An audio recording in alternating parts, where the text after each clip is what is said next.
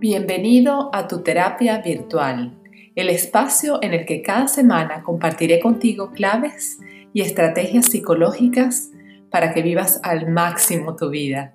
Mi nombre es Janet Cardoso, soy psicólogo clínico y quiero invitarte a que te mantengas atento. Si puedes, toma nota de los tips que te daré para que los apliques lo más pronto posible. En este episodio te hablo de lo que es la nueva normalidad desde la perspectiva psicológica. Como ya debes saber, en muchos países se acabó el confinamiento y en otros están haciendo la escalada o la progresión a lograrlo. Pero, ¿qué significa esto en el área mental? ¿Qué cambios a nivel de nuestras emociones se están presentando posterior al confinamiento? ¿Qué huella ha dejado en la psique este virus? ¿Y qué podemos hacer cada uno de nosotros para que independientemente de lo que nos impongan o sugieran las autoridades, poder crear con lo que hay la normalidad o vida que queremos. ¿Y qué es todo esto de la nueva normalidad? Bueno, este término fue adoptado por la mayoría de los gobiernos para definir la realidad que se suponía que íbamos a vivir después de que abrieran el confinamiento y nos tuviéramos que enfrentar a las actividades fuera de la casa. Creo que, bueno, en muchos países ya se abrió el confinamiento y en otros, como en el que yo vivo, está haciéndose progresivamente por fases. En otros es la desescalada, la llamada desescalada. En definitiva, es aprender a convivir con el coronavirus a pesar de que ya no tenemos que estar aislados en nuestra propia casa.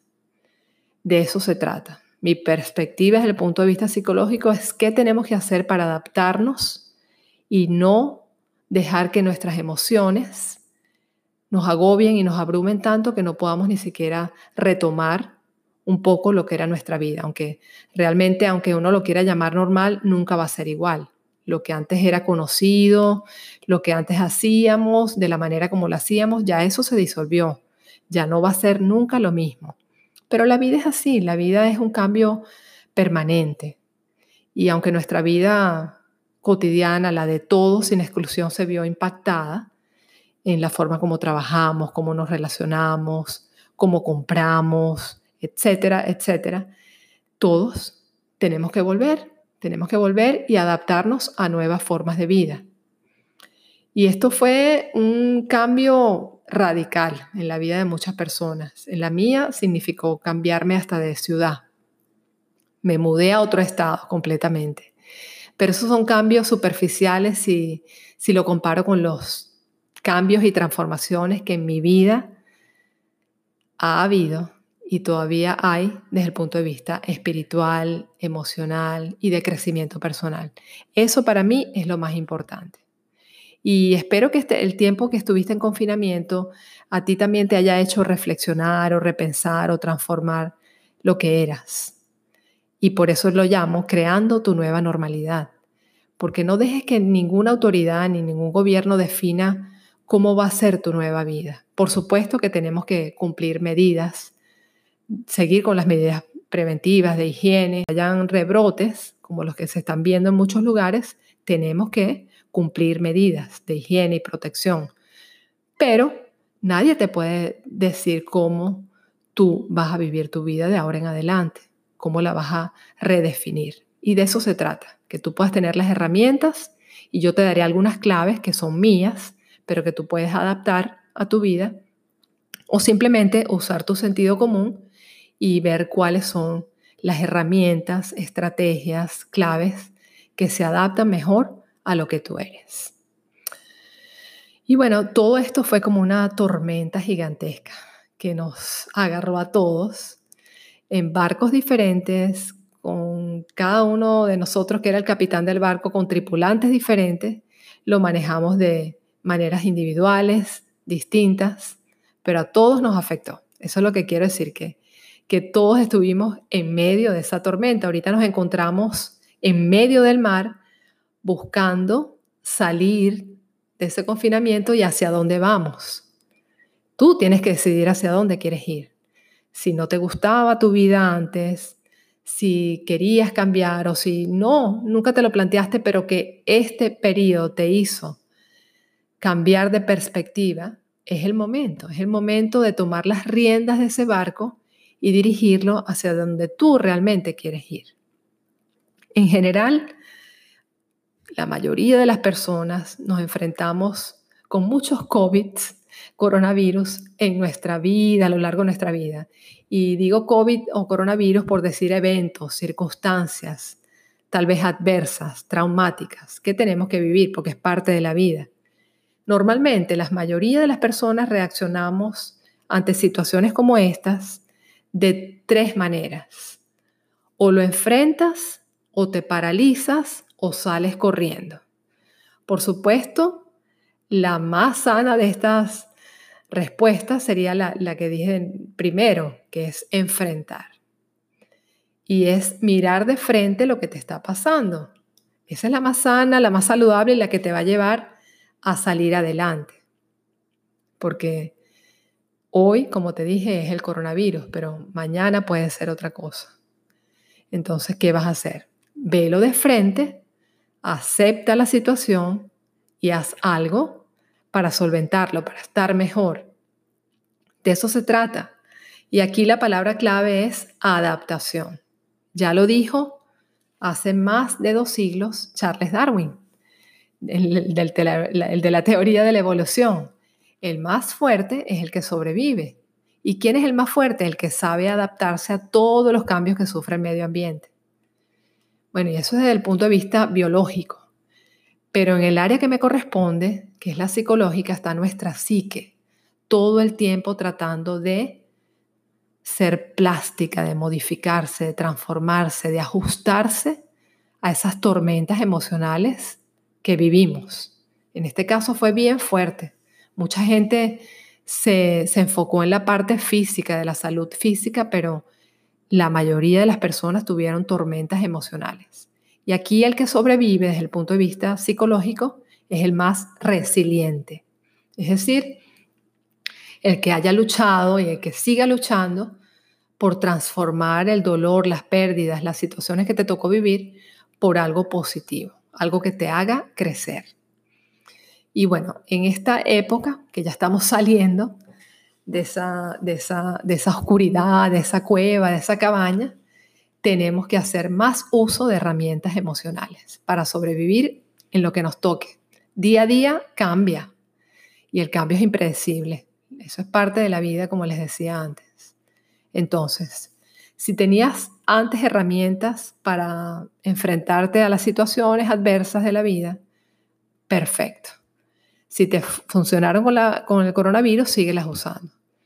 Si no las tenías, estoy segura que, aprendiste aunque sea una. Si no aprendiste, bueno, yo te traigo algunas hoy.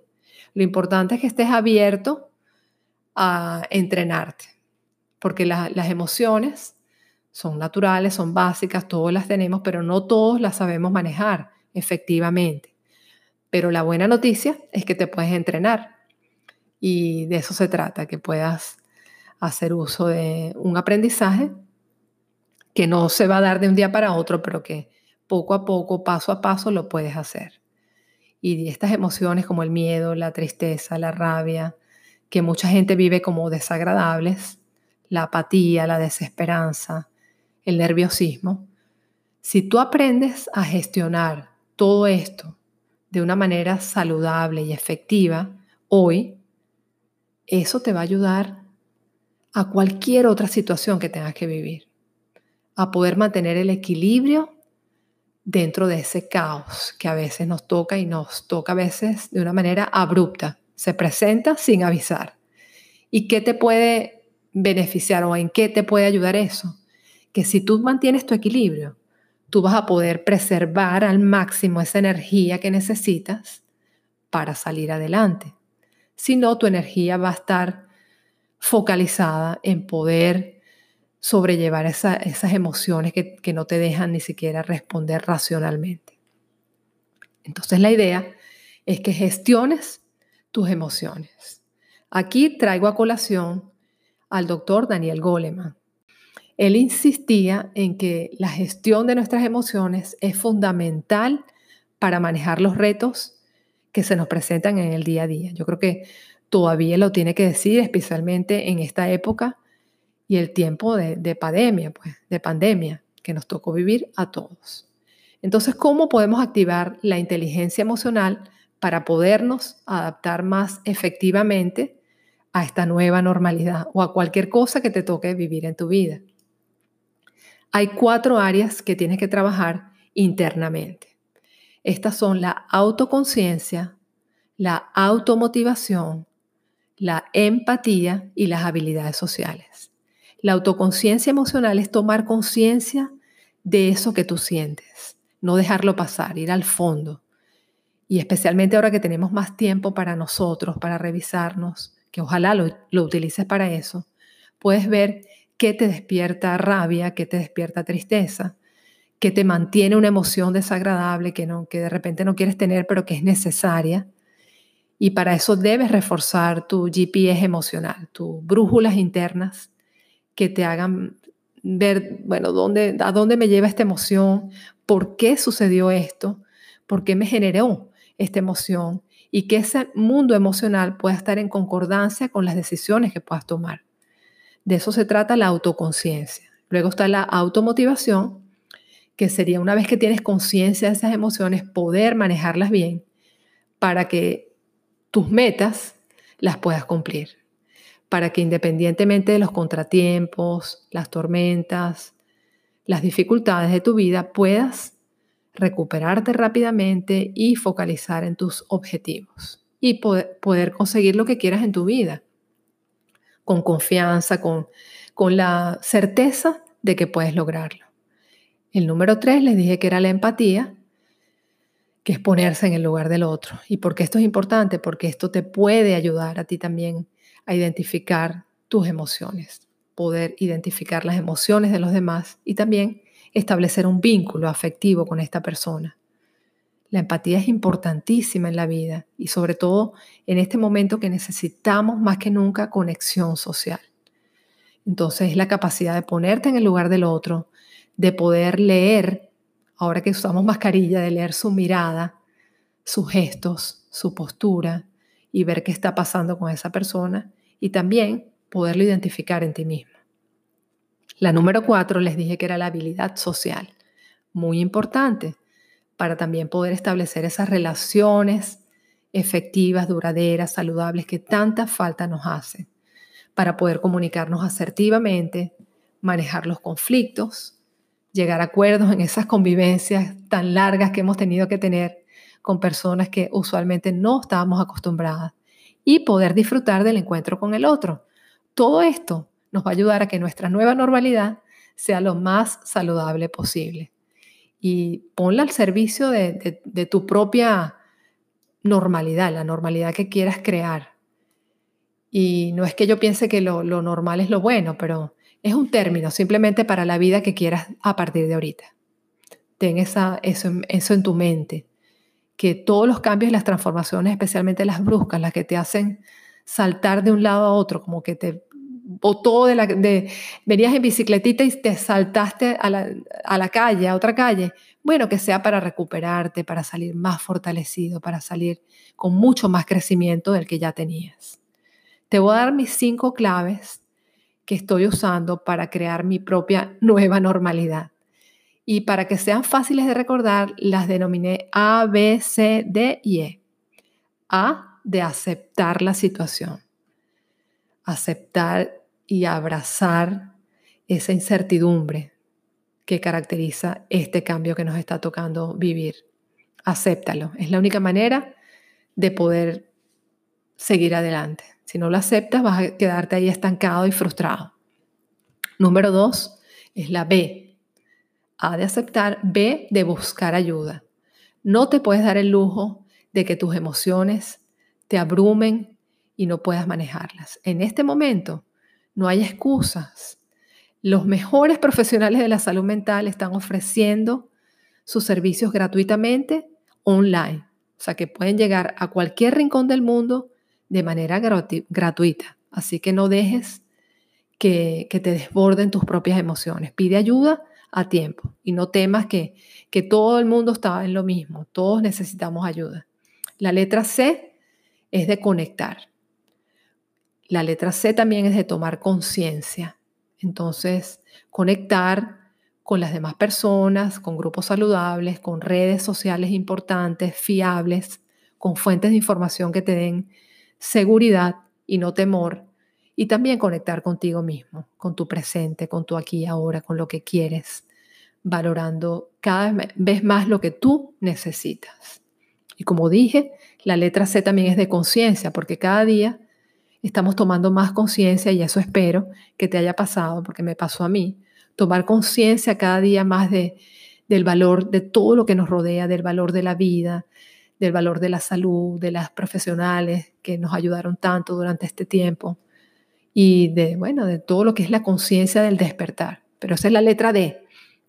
No me voy a adelantar. La letra D es de despertar, de dar sentido a tu vida, de diferenciar lo que puedes controlar de lo que no puedes controlar, de disfrutar. Pero mm, de todo esto que te dije, creo que quiero rescatar el dar sentido a lo que está pasando. Encontrar un significado personal que no te lo adjudique, no dejes que nadie defina tu vida ni tu normalidad por ti mismo. Defínelo tú. Independientemente de lo que está pasando a nivel colectivo, tú puedes tener tu propia, individual, única perspectiva que te haga salir adelante. Y la letra E, la última, son de expresar tus emociones, todas ellas. Como te dije, hay que gestionarlas, pero expresarlas todas de una manera asertiva para poder salir adelante también en esta nueva normalidad con mucho ánimo y equilibrio. o sea, si, si has vivido el duelo de todas las pérdidas que tuviste durante este confinamiento, durante la pandemia, vas a poder sobrevivir mejor a que si te quedaste estancado.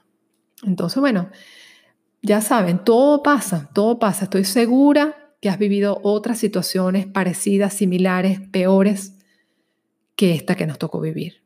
Y esto también va a pasar. Así que mientras tanto te invito a que reflexiones todos los días qué es lo que quieres, a dónde quieres ir.